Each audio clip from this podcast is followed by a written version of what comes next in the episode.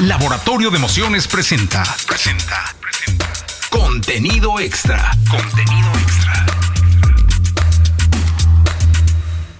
Amigos de Contenido Extra, estamos en este podcast eh, que hemos preparado para ustedes con los grandes protagonistas de la música, eh, los que han hecho historia en la música y los que dejaron una huella imborrable. Y uno de ellos es mi querido Sergio Afonso, que está desde Río de Janeiro, en Brasil, eh, para todos ustedes en contacto. Lo vi hace poco, justo ahí en Río, estuvimos platicando y es un infaltable en este podcast.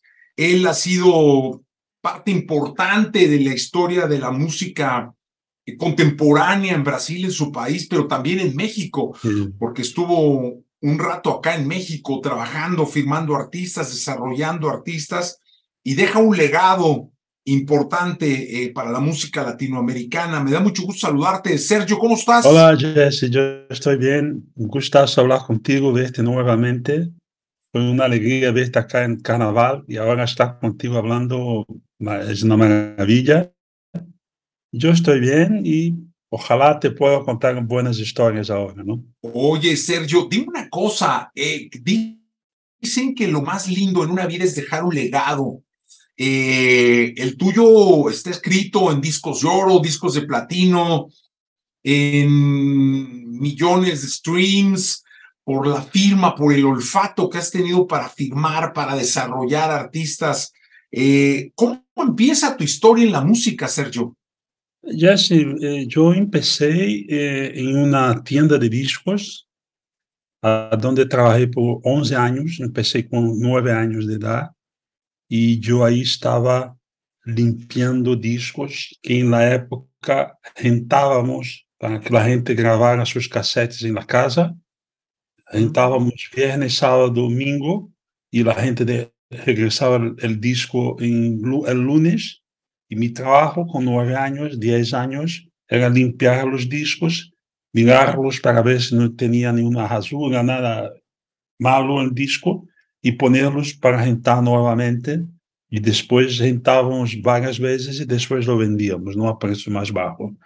Empecé ahí, después trabajando ahí, me, me, me pasé a ser el, comprador de la tienda. La tienda cuando empezamos era pequeña y cuando yo decidí salir de la tienda teníamos eh, el segundo mayor mayoreo de Rio de Janeiro, de Brasil, perdón. Y, y llegó una hora que yo dije, bueno, ahora hay que tratar de salir, de, porque trabajar en comercio es algo bastante desgastante, no es sencillo. La vida de la gente que trabaja en tiendas y tal es bastante dura también. Entonces salí después de 11 años y empecé, envié una carta a un grande amigo que era de en la época, eh, na época era IEMAI EMI Odeon, y le diciendo, hombre, yo necesito trabajo, ayúdame. Y, y él me consiguió un trabajo de Aqui chamávamos de capero, a gente que prega portadas de discos em las, em las, em las tiendas de discos, fazendo eh, de, lo, de, de, los produtos que estavam sendo lançados, não? Eh, algo como merchandising hoje em dia. E trabalhei eh, três ou quatro meses com, fazendo isso em M e um grande amigo meu que está no negócio hasta hoje, que é Edson Coelho, finalmente me invitou a trabalhar como promotor de rádio, que é uma das épocas. Eu amo trabalhar com rádio, eu amo trabalhar com rádio. Eu trabalhei como promotor de rádio um tempo e depois me converti em manager de promoção e também depois de algum tempo é, por uma discordância de, de, de, política e tal, decidi sair de M. Barrei, eu era manager e barrei a coordenador de promoção de províncias em Poligram, que era antiga, antiga atual no Universal, não? que chamava-se Poligram, e trabalhei aí por uns oito meses, viajando em las, lo que vocês chamam de províncias de, de Brasil, y a donde conocí mucha gente impresionante y me, me ha dado mucho mucha experiencia de lidiar con la gente, de trabajar con emisores, de, con estaciones de radio y tal. Y de ahí eh, eh, fui trabajando, trabajé mucho tiempo, eh, fui, me, me, me, me, tornei diretor de marketing de Warner, sempre entre Warner e M, EMI Odeon, sempre. E al final, em Warner, eh, quando tomou a posição de Inigo Zavala, que tu conheces bem, ele me invitou a ir a México, porque eu já tinha, por uma, uma coincidência, eu comecei muitos anos antes a enamorar-me da música latina. Eu fazia um programa muito pequeno de rádio, uma rádio, uma emissora muito pequena, e na época, eh, eh, colocando músicas latinas para sonar na rádio, não? Depois, quando fui a, a, Warner, eu inventei aí uma coisa que eu chamava de paquete Fúria Latina, que era juntar vários artistas latinos e pôr juntos na calle. E o primeiro paquete tinha Café Tacuba, Alejandro Sanz, Maná, Cristina e los Subterrâneos, Revolver, eh, híjole, ahora Café já hablei, eh, havia sete, Miguel Bosé, sete artistas e lográvamos bastante espaços para estes artistas em, em, Brasil, coisas que tu sabes que a música latina é a casa que não entra em Brasil, não? A hora que vai pouco a pouco ganhando tração. E aí fui a México e eu não, não te digo isso, já te disse isso várias vezes, mas para a gente que nos vê, eu amo México. Eu, se eu tivesse a possibilidade de escolher de regressar a México, eu regressaria. Porque México tem uma cultura impressionante e tem artistas impressionantes. E eu fui muito feliz nos seis anos que trabalhei em México. Eh, firmei alguns artistas que eu considero incríveis, artistas incríveis, como Jesse Joy, como Panda, como eh, Janet Chow, com, renovei contratos com Edith Marques, eh, Francisco Céspedes, Benny Barra, vários artistas com quem trabalhei aí, Motel, e, e depois regressei ao Brasil para assumir a presidência de Warner Music em Brasil. Brevemente é isso, não? Oye, Sergio, ¿cuál fue el primer artista con el que tuviste un cara a cara? Es decir, ¿a cuál es el primer artista al que después de pegar pósters en las tiendas, de trabajar de promotor de radio, eh, por fin llega el momento de que Sergio esté frente a un artista? Eh, yo cuando estaba con, con como eh, manager de en la EMI, eu tive uma convivência com alguns artistas muito próximos. Desafortunadamente, os dois mais próximos não estão mais vivos. Um homem que é muito importante para a música em Brasil, chamado Gonzaguinha, e uma mulher chamada Clara Nunes, que incluso agora vai ser 40 anos de sua morte. Não?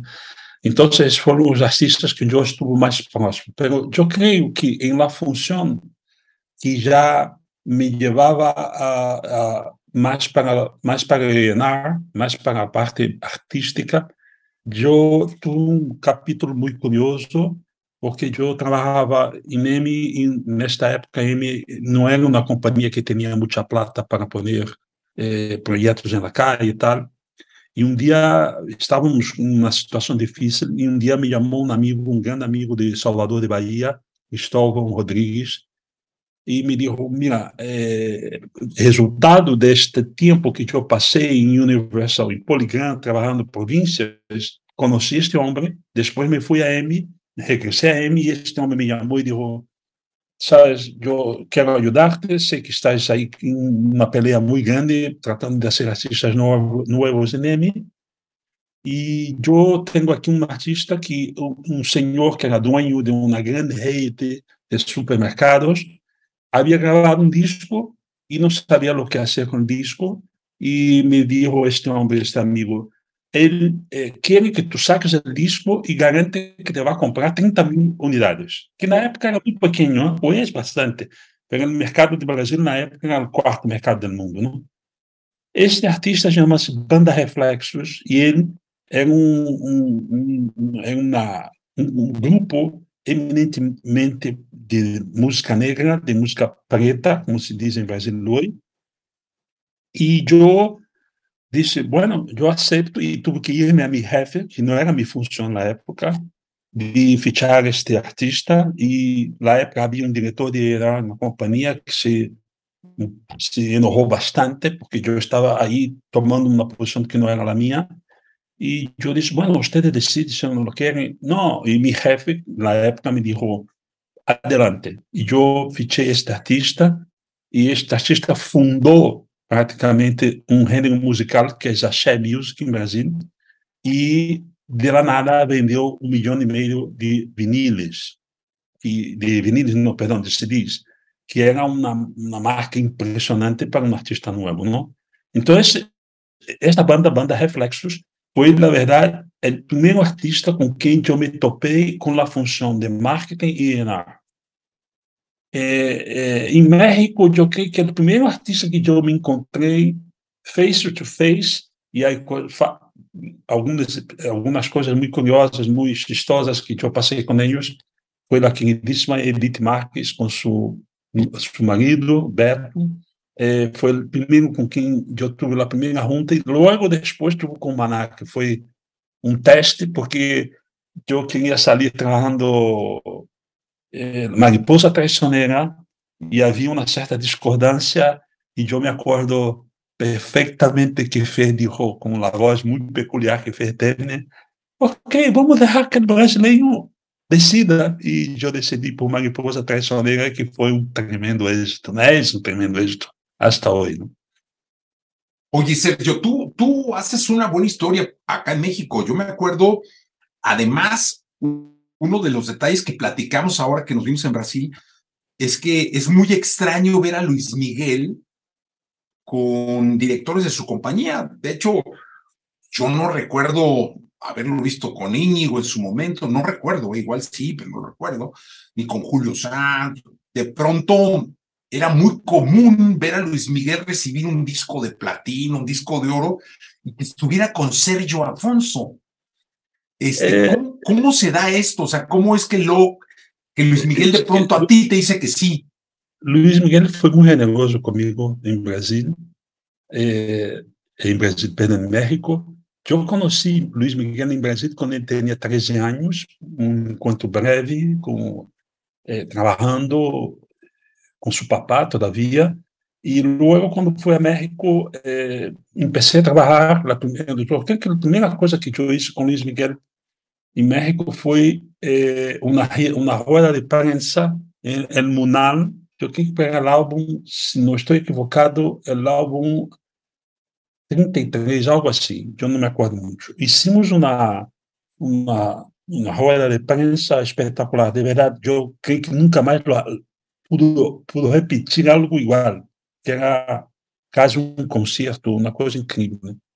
E sempre tive muita sorte com ele. Depois hicimos, eh, la, la, quando ele sacou o disco Feliz Navidad, hicimos um, um eh, de Navidad enorme dentro de Warner, e a gente ia visitar e tal.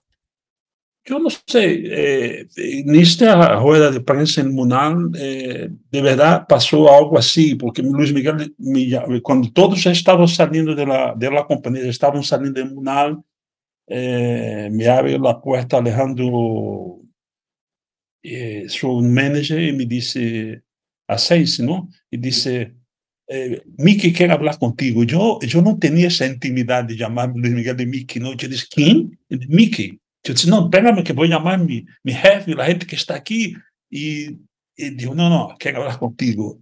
Então, comigo, eu, eu creio que há coisas que, que a vida não, não consegue explicar. Não, desde que eu o conheci em Brasil, depois em México, aqui em Brasil se diz que os santos de cada pessoa se, se dieron bem. E eu creio que foi o caso com Luiz Miguel. Pero também sempre o respeitei muito como artista, sabe? Assim, creio que é um eu agora, quando tu a série em Netflix, eu la vi toda porque de alguma forma acompanhei muitas coisas que passaram com ele e eu creio que é um artista espetacular, que são pouquíssimos que há no mundo com, com a história e com a vida deste homem, não?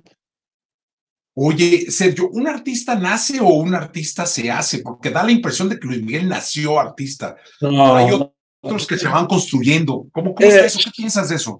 Hay de los dos, en mi opinión, pero el artista que, que, es lo que viene para siempre es lo que nace artista.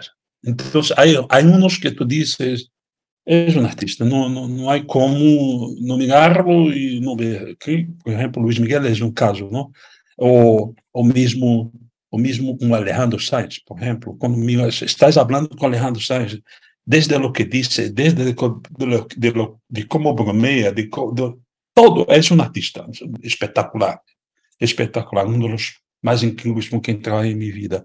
Agora, obviamente, que mesmo quando tu nasces artista, eu creio que é necessário que tu tenhas eh, ajuda para poder potencializar lo que Dios te dio, porque es un don. ¿no? Hay artistas, yo tengo, tengo no, porque no estoy más en Warner, pero yo me acuerdo que cuando yo fiché a Julia B, que es una artista nueva de Brasil, hombre, es imposible tú no quedarte impresionado. Cuando yo la fiché tenía 19 años y, y con, escribiendo todas sus canciones y con una voz y toca todos os instrumentos e, e és a diretora de seus vídeos, é uma coisa um pouco incluso louca, não? Porque é muita, muita coisa.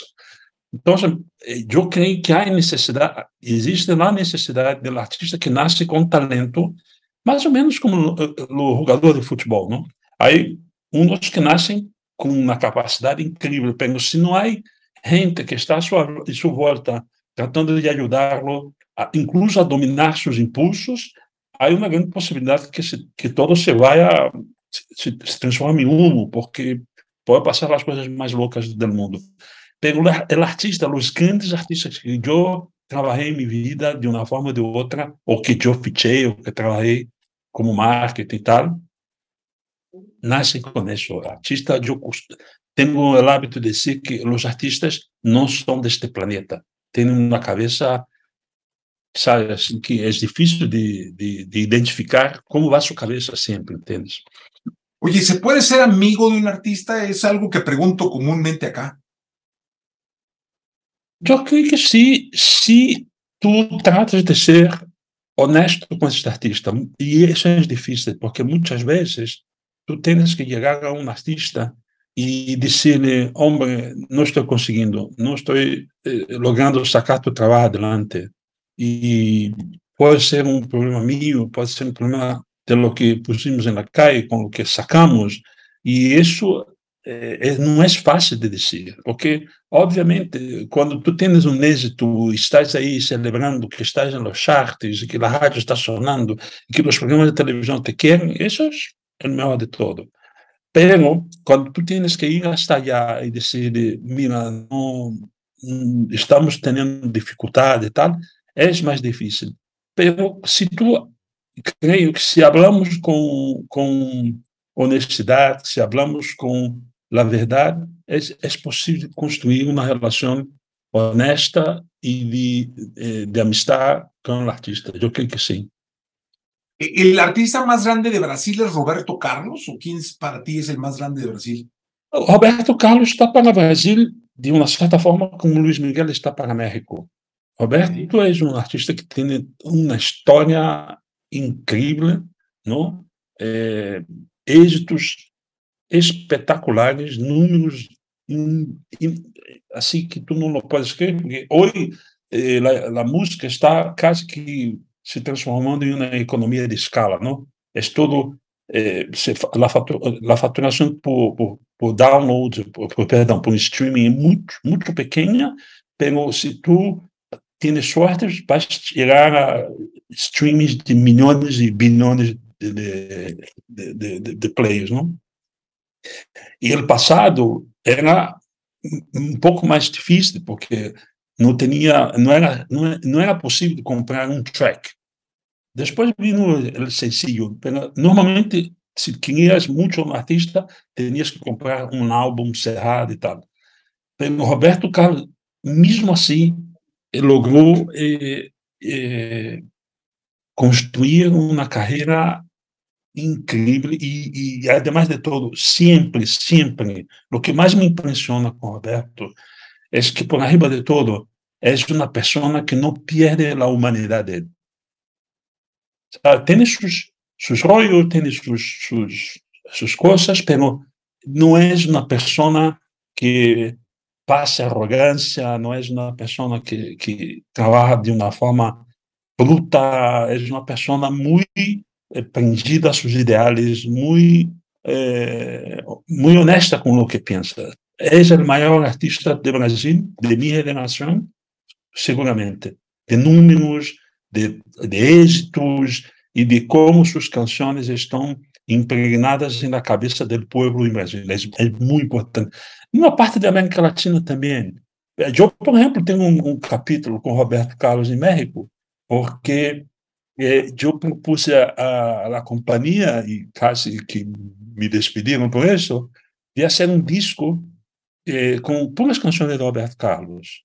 E al final, depois de muita pelea, mi jefe, que tu lo conoces, dijo, haga lo que te quieras, já harto de, de, de duelar comigo, haga lo que tu quieras. E nós hicimos esse disco com Jair. E esse disco vendeu, na época, algo com 300 mil unidades de CDs, que era um número impressionante para, para Jair, incluso, não? E, e pelo repertório do Roberto Carlos era e, e ademais de todo, há canções que o Roberto tem em Brasil. Agora já está cambiando um pouco isso, pelo eh, por exemplo, há uma canção que diz quero que todo vá para o inferno. Roberto nem la canta e não, não lhe gusta a canção, porque Roberto é um nome muito religioso e tal, é o que se diz. Não? Eu pessoalmente não conheço a Roberto, não? pero e não, não tive o permisso de gravar esta canção com Jair. Entendes? Então, é um disco que Jair hizo para o Warner com uma parte dos êxitos de Roberto, não todos os êxitos. Mas Roberto é um artista, assim, é uma leyenda em Brasil. Seguramente a maior leyenda da música em Brasil de muitos anos. Oye, como descubres a Anitta? Hombre, eh, quando eu estava em México, eh, depois de, de, quando cruzei aí os quatro anos e meio, eh, aunque eu amava estar em México, de verdade, foi um momento muito especial da minha vida. Eu nunca havia saído do Brasil para trabalhar em lugar nenhum, não? Foi minha primeira e única experiência, de verdade. Eu, quando chegava sábado, domingo, minha mulher eh, não saiu diretamente com, a México comigo, tardou uns oito meses, e quando chegava sábado, domingo, eu o que hacía era chupar-me de tequila e escutar música, e música, e música, e música, e música. Então, então eh, eu entrava muito nas redes sociais. Na época, tinha um, um canal importante que era o YouTube, não? e comecei a mirar o que estava passando em Brasil. Regressei ao Brasil em uma única tarde, eu me acordo, mirando YouTube, eu encontrei Anitta, encontrei Ludmilla e uma banda que foi bastante importante há seu tempo acá, chamado ufa, agora se me foi o nome, canta solamente é, sambo, e cantam solamente clássicos del rock em ritmo de samba, é uma loucura isso, era muito forte na época.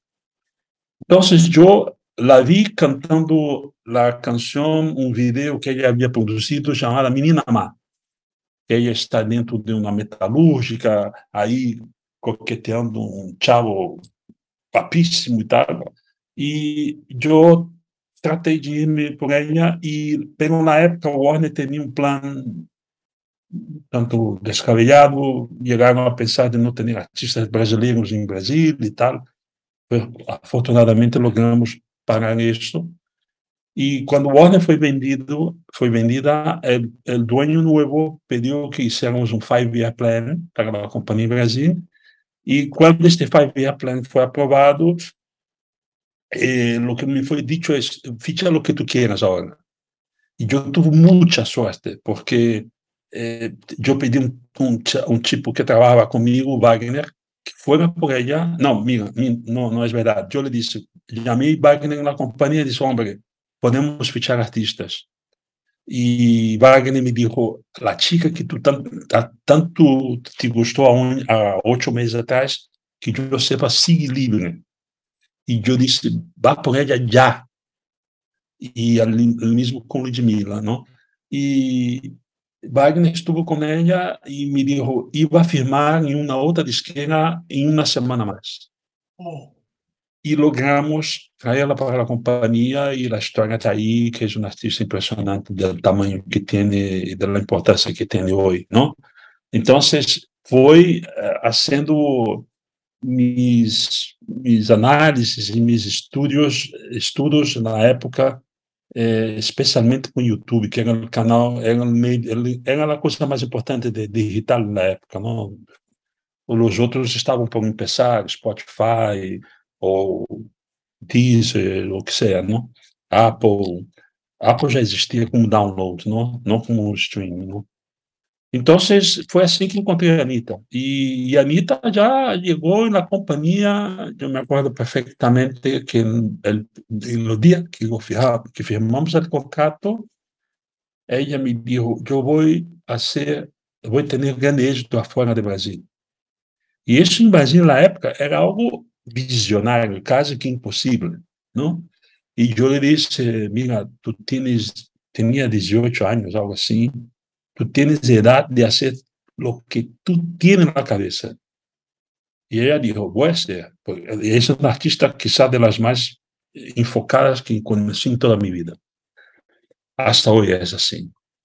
Y, y el resto tú conoces la historia. ¿no? En México hablando contigo, tú fuiste el primer hombre a sonar a Anitta en México. Yo me fui a tu sala y tú me dijo, a tu oficina y tú me dijo, voy a escuchar, después me dijo, voy, voy a poner en la radio y que, que ni tú ni yo estábamos equivocados, ¿no?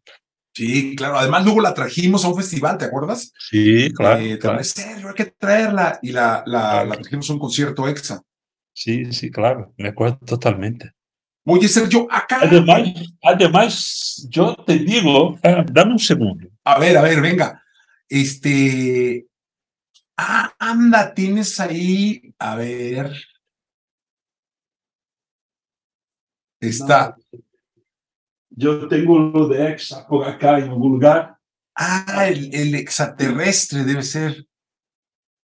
Ah, estaba pegado arriba para no secaría. Tengo fue ah. especialísimo contigo ahí en México, siempre, ¿no? La verdad. Y Anita es una artista y todavía la historia va muy lejos.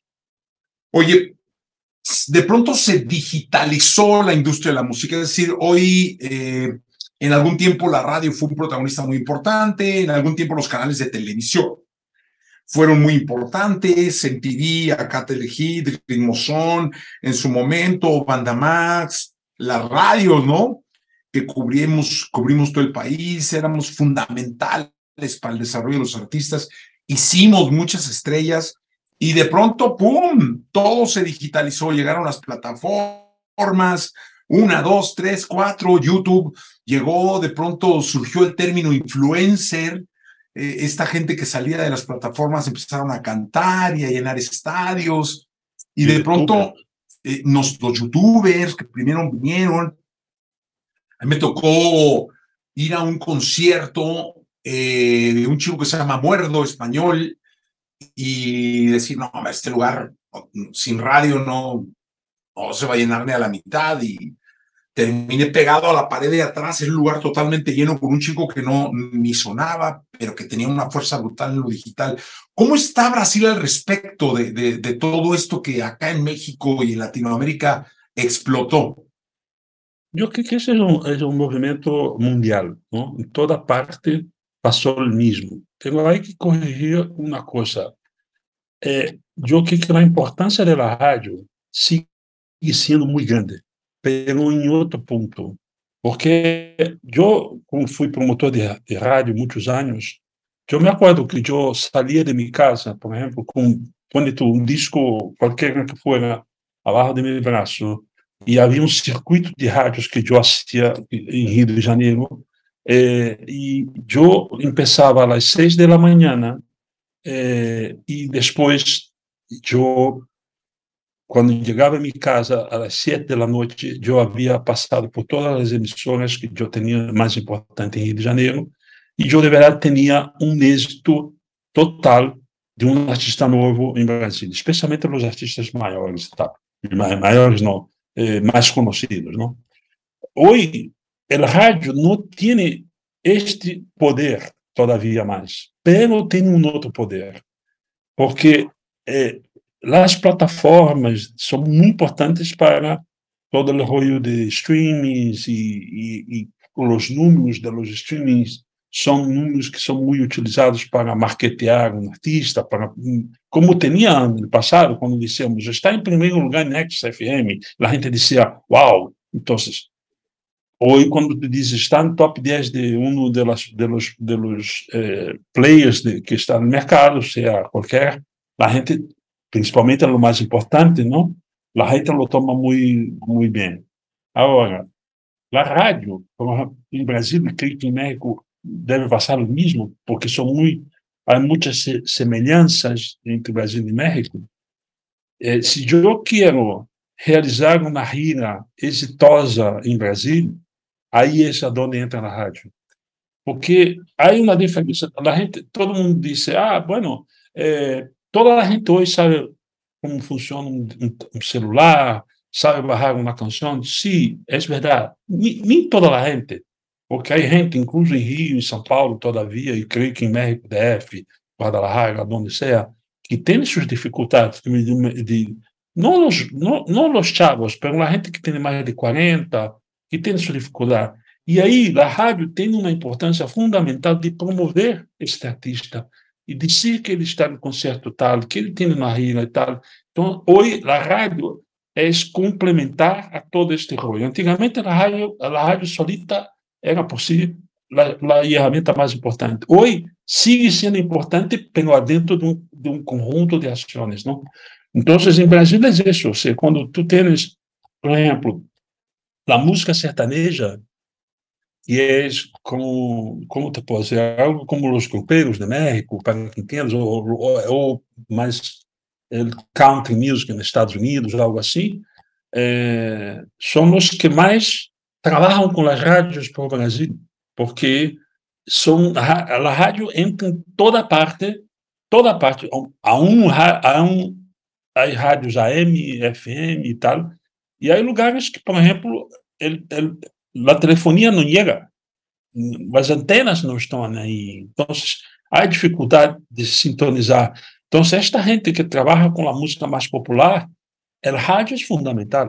Todo artista, eu estou trabalhando, eh, estou discutindo com um sello de música sertaneja de um dos principais polos de música sertaneja do Brasil, que é Goiânia, e toda a conversação com, com o dono do sello, sempre ele me disse: o rádio, o rádio para mim é fundamental, o rádio é fundamental. Que tem nos rodeios, tem os concertos espetaculares, que são todos afuera das grandes cidades de, de Brasil, ¿entiendes? Oye, pero hoy eh, los artistas eh, parecieran más efímeros, es decir, sacan canciones cada mes, cada mes, cada mes, cada mes, cada mes, eh, sin darle tiempo bueno, en, mi, en, nuestros tiempos una rola tendría que durar, una canción tendría que durar tres meses, un, sí. un éxito seis, un año. Ahora cada mes se sacan canciones, cada viernes se estrenan miles está, de canciones. Ya está cambiando, Jesse, porque, por ejemplo, hoy mismo eh, yo hice el plan de lanzamiento de mi sello para hasta julio. Y yo lo que, bueno, yo cuando estaba en Warner, esa era una pelea que yo tenía mucho con mis artistas, que eu creio que é, sacar canções com menos de 60 dias, na minha opinião, é exponer dinheiro na basura. É, é, claro que se tu pones uma canção na calle e o resultado depois de 30 dias inexiste, ou seja, é zero, não, não há conseguir dando-lhe lata até que morrer. Pero se há um resultado que empieza a aparecer, há que ter paciência, porque eh, é o tempo do grande público tomar contato com a canção. E eu creio que sucesso, êxito se hace com a repetição da canção na rádio, nos serviços de streams, etc.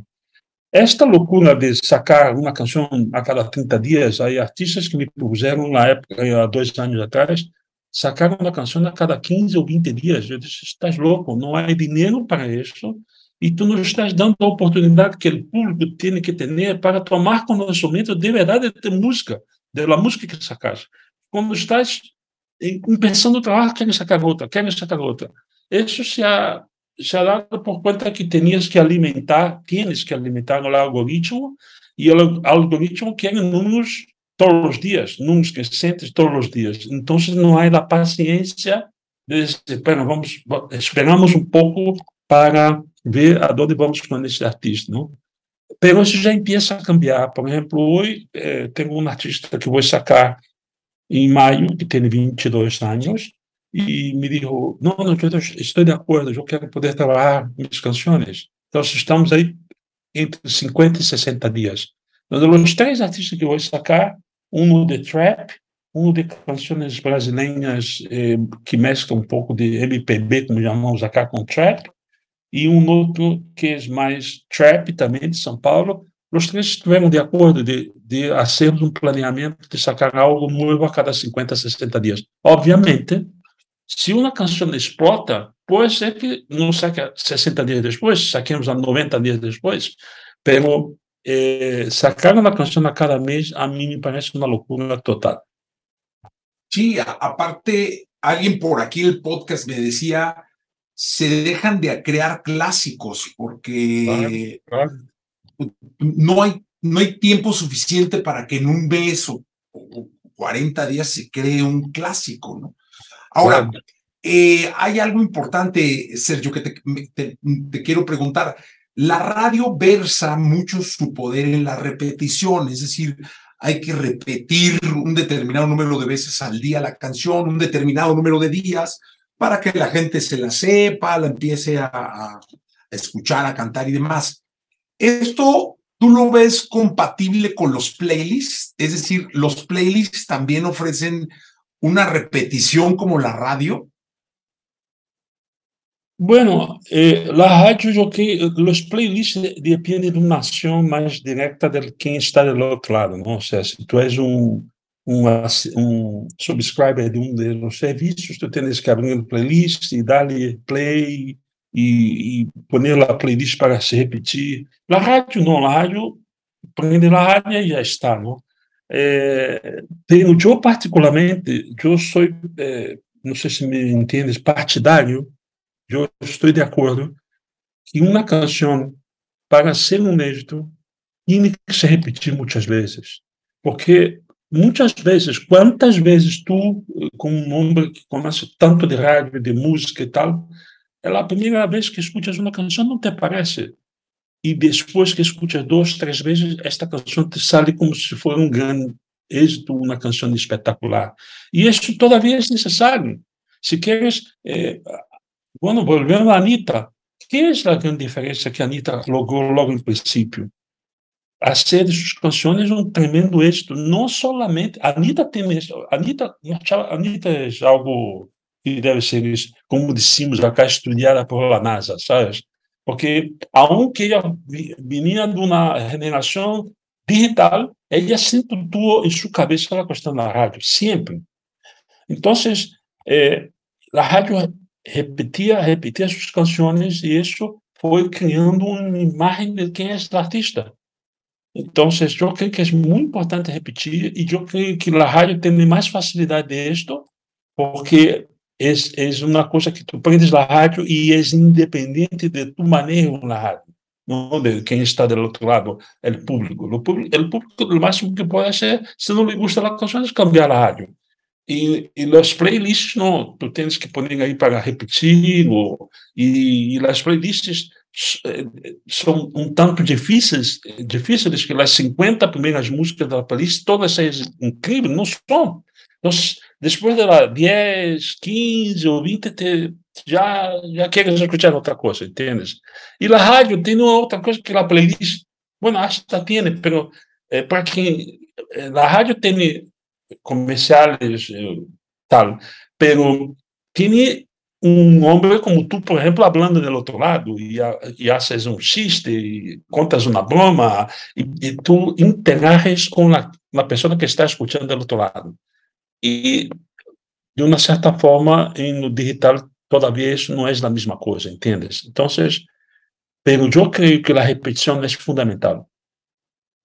Oye, Sergio, y eh, también está comprobado que muchas veces estos artistas que se mueren por crear éxitos en TikTok o por crear éxitos en YouTube o streams o likes o shares, eh, estos KPIs que, que, que luego sueñan y los vuelven locos, muchas veces no significan venta de boletos, es decir, que no te garantiza el tener millones y millones y millones de seguidores el que vendas un boleto, ¿no? Sí, exactamente. Eh, y por eso que cuando yo hablaba de la radio, la radio tiene una importancia muy grande para la, los conciertos y tal, porque la radio ayuda mucho más a formatar la imagen del artista, el concepto del artista y tal. Eh, hay, hay, por ejemplo, yo, yo que para mí, yo soy totalmente adepto de YouTube, porque yo creo que es la cosa más democrática que en el mundo, ya fue más incluso, pero es un servicio, yo estaba aquí antes de entrar contigo mirando el YouTube, ¿no? Porque si tú eres un artista puedes subir un video, tú, es, es, es, una gran televisión, digamos así. Pero eh, yo creo que eh, si la persona quiere realmente transformar su canción eh, y está en, en poniendo inversiones, no solo de dinero, pero de su tiempo, de su energía y tal, eh, tiene que buscar cosas que le den más profundidad de su carrera. No es suficiente un video solamente de tantos segundos con alguien bailando, sea como for, pero es necesario dar una profundidad. Y ahí es donde aparecen los que son artistas por naturaleza y los que son los artistas que fueron formados a, a ¿no? Como hablamos, ¿no?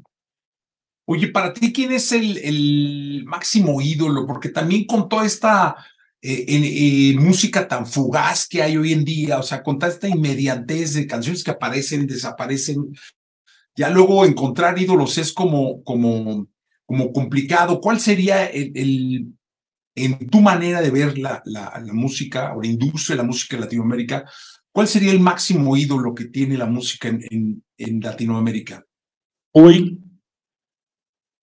uh, wow, esta es una pregunta bastante difícil, ¿no? Porque eh, yo creo que en Brasil hay varios artistas importantes, en América Latina también, y eso es la, la, la, la ventaja que se dio con la época de digital, es que también transformó la música de una forma más democrática. Entonces hay bastante artistas importantes, ¿no? Eh, de, en, en, Brasil hay varios, ¿no? Como Isa, o como Ludmila, Anita, Julia B, artistas. Estoy hablando de los artistas que yo fiché recientemente en Warner. Hay artistas que de ustedes quizá no, lo conozcan, como Ferrugem, que es un artista tremendo en Brasil, eh, pero eh, no hay como negar el talento de un Balvin o de, de un, como no se podía negar el talento de un Alejandro Sanz o de un Maná. Entonces, eh, y, los los artistas americanos como un Bruno Mars, que es un, algo impresionante, o un Coldplay que vino a Brasil ahora, hizo, si no estoy equivocado, 14 conciertos, todos, todos llenísimos en todo el Brasil. Entonces, eh, hay mucho talento. Eso es una cosa que me llamó la atención desde que salí de Warner, es que cuando tú estás en una disquera después de tantos años, y yo ya tenía un plan formatado para deixar a companhia, isso há um ano e meio atrás e tal, eu comecei a aislar-me de algumas coisas que eu fazia dia a dia, porque havia que abrir espaço para quem vinha depois de mim, não? Pero una cosa que me llamó la atención es la cantidad absurda de artistas nuevos en Brasil de gran, de gran calidad. Es una cantidad así, eh, por ejemplo, esta chica que te hablé, llamada Nana Rubin, que es una artista que fiché en mi sello, tiene 20, 21 años de edad y compone todo, toca vários instrumentos, é mais ou menos como Anitta ou Julia B, é, hace seus vídeos, é, tem uma inteligência de altíssimo nível, né? nível. Então, é, há muita coisa importante acontecendo na música em todo o mundo, ¿no? Todo o mundo. Oye, Sergio, ¿y tú con tu experiencia, con ese toque que tienes de de, de haber sentido y manejado compañías bueno, importantísimas como Warner en dos mercados absolutamente líderes en esta zona del mundo. O sea, es inevitable que México es un mercado muy importante, sí, pero que Brasil es un mercadazo a nivel mundial. O sea, yo no sé cuál arriba de cuál, pero Brasil es un mercado importantísimo. Brasil, Brasil, Brasil antes yo salir de Warner estaba havia saído da, da posição número 8 estava subindo, estava em 7. Já houve época que estava que era o quarto maior mercado do mundo. Não? De México eu não sei o que tem agora, mas México também ia muito forte. E, obviamente, nós outros latinos, porque eu creio que, para mim, México é também um país latino, é, sentimos muito nos últimos anos, não? Em Brasil, especialmente, porque, además da pandemia, tivemos aí um desastre político, em minha opinião, e todavia o desastre sigue, eh, de outra forma, mas sigue. Então, era para estarmos muito mais adelantados, mas são dois mercados impressionantes. E, además de tudo, é que, homem, eu nunca me ouvido do dia que me fui a México a um concerto que si tú me preguntas dónde era, no lo sé. Marcos C. estaba con nosotros, de Banda Machos, que no sí. sé si todavía siguen. Sí, sí, sí, la sí. Y, y, era un sitio así, no sé, hora y media de México y tal, y cuando llegué allá estaba llenísimo. Y la formación de Banda Machos es algo que para nosotros en Brasil es impensable, es imposible, ¿sabes? Metales, la gente, era una cosa completamente diferente. Entonces, esas esses que Brasil e México têm, que é muito especial. Eu sei que nos Estados Unidos há vários gêneros musicais e alguns são espetaculares, mas eu não creio que há a quantidade de gêneros musicais que nós temos em México e Brasil. Oye, Sergio, a lo que iba es que teniendo estos dos, este, tuviste la temperatura de México, firmar, firmaste artistas que son importantísimos en el mercado, diste seguimiento a carreras en Brasil, ni decirlo, ¿Qué consejo le darías a los que hoy en día quieren ser artistas, pero que no se salen de una pantalla de celular, que tocan la música con las teclas de la computadora y quieren ser grandes estrellas? ¿Qué le dirías yo, a esos nuevos artistas? Yo tengo dicho, yo tuve una, una feria en São Paulo 15 días atrás hablé de eso, ya hablé en una otra entrevista Por que, que a gente está se olvidando de uma coisa? Parece poesia, pero não é, ¿vale? Eu creio que o artista, o produtor e a disquera também, pero especialmente o artista com seu produtor, não se pode olvidar de poner seu coração adentro do estúdio. Não podem eh, pensar que todo é algoritmo. Não podem pensar que todo é inteligência artificial. Eu creio que a música é a música e, e que tem uma representação incrível para o ser humano, como disse, eu creio, não me acordo quem foi que disse isto, que a música é a ventana do alma. É porque era uma coisa de coração, mesmo quando eram as canções mais sencillas do mundo. Então, a mim, posso estar equivocado, pode ser que suene ultrapassado, Pero não me pida para fazer uma canção usando inteligência artificial ou para fichar um artista só, solamente eh, porque aparece em los algoritmos A ou B ou porque aparece algum tipo de análise. Eu te conto uma coisa. Em 2021, yo fiché un artista en Brasil por un sencillo. Y, y, y, así que la vi, no me preguntes cómo, yo no sé por qué, no estudié para eso, no, no sé, no sé qué puede pasar ahí. Pero yo miré a este artista con este amigo que trabajaba conmigo, Wagner, el mismo de Anita, y yo dije, Wagner, tenemos que fichar a esta chica. Y desafortunadamente, na época, aunque era uma artista desconhecida e não aparecia nas análises, nos análises de números, não sei o do Brasil lá fora, eu não tinha dúvida que esta artista ia se convertir em a maior artista do Brasil. E hoje é a maior artista do Brasil. Chama-se Ana Castela, uma, uma chica de 18 anos, que é uma explosão de, de alegria, de, de sensualidade, ao mesmo tempo de uma canção popular. Esses artistas, tu entras em um chart digital qualquer seja, do top 50, e deve ter hoje umas 22, 23 canções, aí, eh, participações especiais de um e de outro. Isso não se constrói, isso o algoritmo que estava fazendo suas análises à sua época, nunca havia visto esse artista.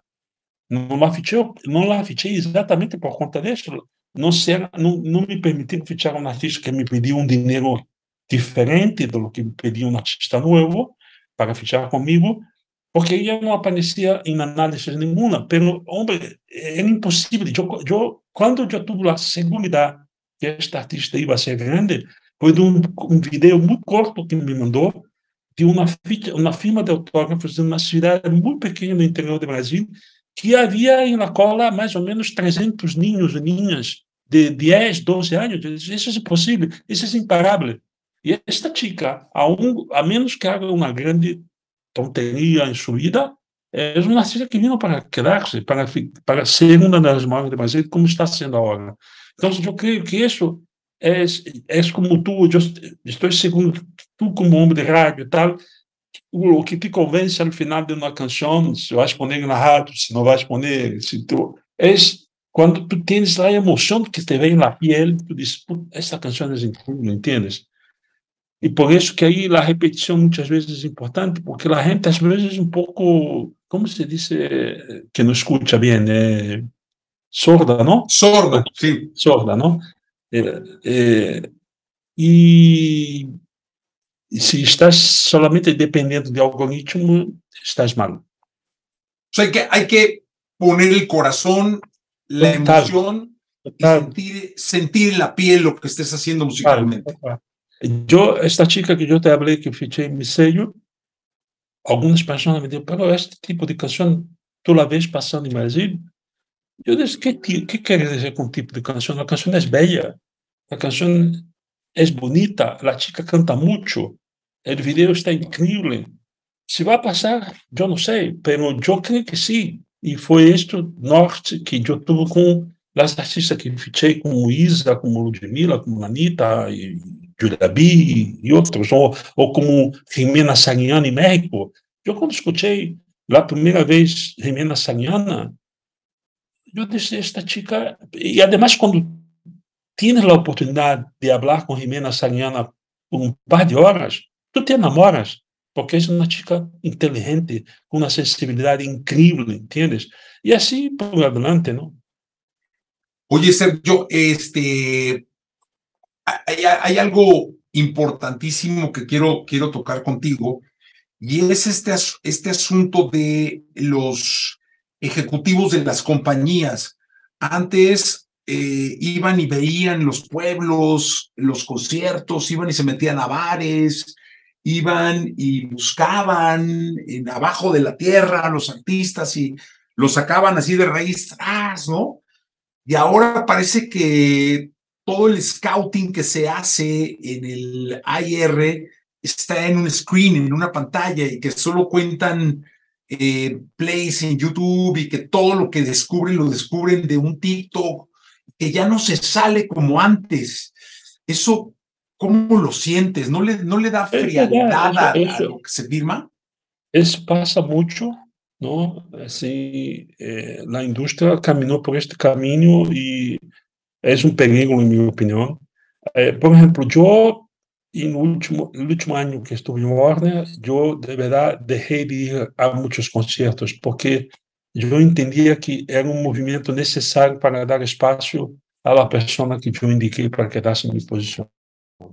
Eh, pero hay cosas que yo nunca dejé de hacer y tuve algunas peleas con directores de ENAR con quien trabajé y algunos bien importantes que yo decía, mira una cosa, eh, si tú recibes un, una de, un demo tape de un artista, tienes que escucharlo, hombre. No importa si tú recibes 50 demo tapes al día. Yo, yo todo lo que recibo, yo trato de escuchar. Y muchas veces encontrar las palabras para decir, oiga, semana pasada me pasó eso. Yo hablé con un artista de São Paulo que disse, mira, te agradezco mucho que me tenhas dado un CD Passei no, uns dias sem te contestar, porque eu não tinha mais aonde escutar o CD, mi, mi set, mi, mi, ampli, mi CD player, e escutei. Tens umas canções que estão boas, pero estão estás indo para o caminho mais difícil da música. Eu, a mim não me cabe, não me cabe dizer que a música é mala ou é boa. Eu disse, estás escorrendo o caminho mais difícil para a tua música. Então, te va a tardar mucho tiempo, pero si estás, estás convicto, no, no desista de tu sueño. Eh, em um momento ou outro vai acontecer, vai, vai lograr ter algum resultado com tu canção. Hoje a gente eh, realmente, e además há uma coisa que passa, eu creio que em México também, especialmente em Brasil, hoje não está muito, muito, fácil de estar em los lugares, los sitios de conciertos, porque a violência, desafortunadamente, nos tem atrapado dentro de casa, de la casa. Rio de Janeiro ou São Paulo é impressionante. É, se tu dizes, vou a um concerto em um subúrbio de Rio de Janeiro, pues tens que ir com guarda-espaldas, porque tu não sabes que vais encontrar por aí, não? E, assim, pode ser que te passe algo. Pero eu, para mim, Joaquim, que é muito válido que tu estejas em YouTube mirando, estejas analisando Spotify, Apple, Deezer, toda a gente, sabendo o que está passando na rádio, pero é muito importante que não percas a capacidade de escutar e te emocionar com a canção. Porque eu, o que vi muitas vezes era um Leonardo dizer, eu não quero escutar esta merda, porque no, perdón la palabra, pero no, me parece que va a funcionar. Bueno, tienes que escuchar para decir si va a funcionar o no. Y eso yo sigo haciendo hasta hoy. Eh, los artistas que fiché en mi sello Alma Viva son artistas que llegaban para mí a través de demos tapes y de una indicación de un gran amigo mío, mío, mío que es un publicista más importante de Brasil de todos los tiempos, y me pasó esta chica, Nana Rubin. Entonces, eh, hay que tener corazón, manter el corazón prendido nas coisas que estás buscando e dar espaço para que as coisas se apresentem a ti. Não? Ir a concertos, hoje não há mais muito. Antigamente, em Rio de Janeiro, especialmente, a noite era muito importante para revelar artistas e tal. Hoje já não há tanto, porque desafortunadamente nos países que nós vivimos, a violência matou um pouco disso. Não? Pero tiene, hay otros medios, ¿sabes? Eh, de, cuando yo hoy estaba en YouTube, pues, por acaso, mirando un, un, artista y vi un mensaje de un otro artista diciendo, yo eh, hace mucho tiempo que estoy todos los días en mi cuarto componiendo canciones y orando para que Dios me, me, me dio la oportunidad, me di la oportunidad de que alguém la escute e me diga algo. Eu le escrevi, disse, eu quero escutar. Não sei se ele vai crer, porque esta, esse mensagem dele estava aí há sete meses, sabe? Eu quero escutar, não me custa muito, não? Posso, posso escutar enquanto estou trabalhando ou estou fazendo coisas, entendes? Lo importante finalmente es escuchar con atención todo lo que te llegue para tomar una decisión claro, de qué claro. y con qué ir adelante o no, dependiendo de los fines de tu, de tu empresa. Sergio, querido, muchas gracias por la plática. No sabes cómo Eh, agradezco tu tiempo y tu experiencia te en agradeço, este podcast.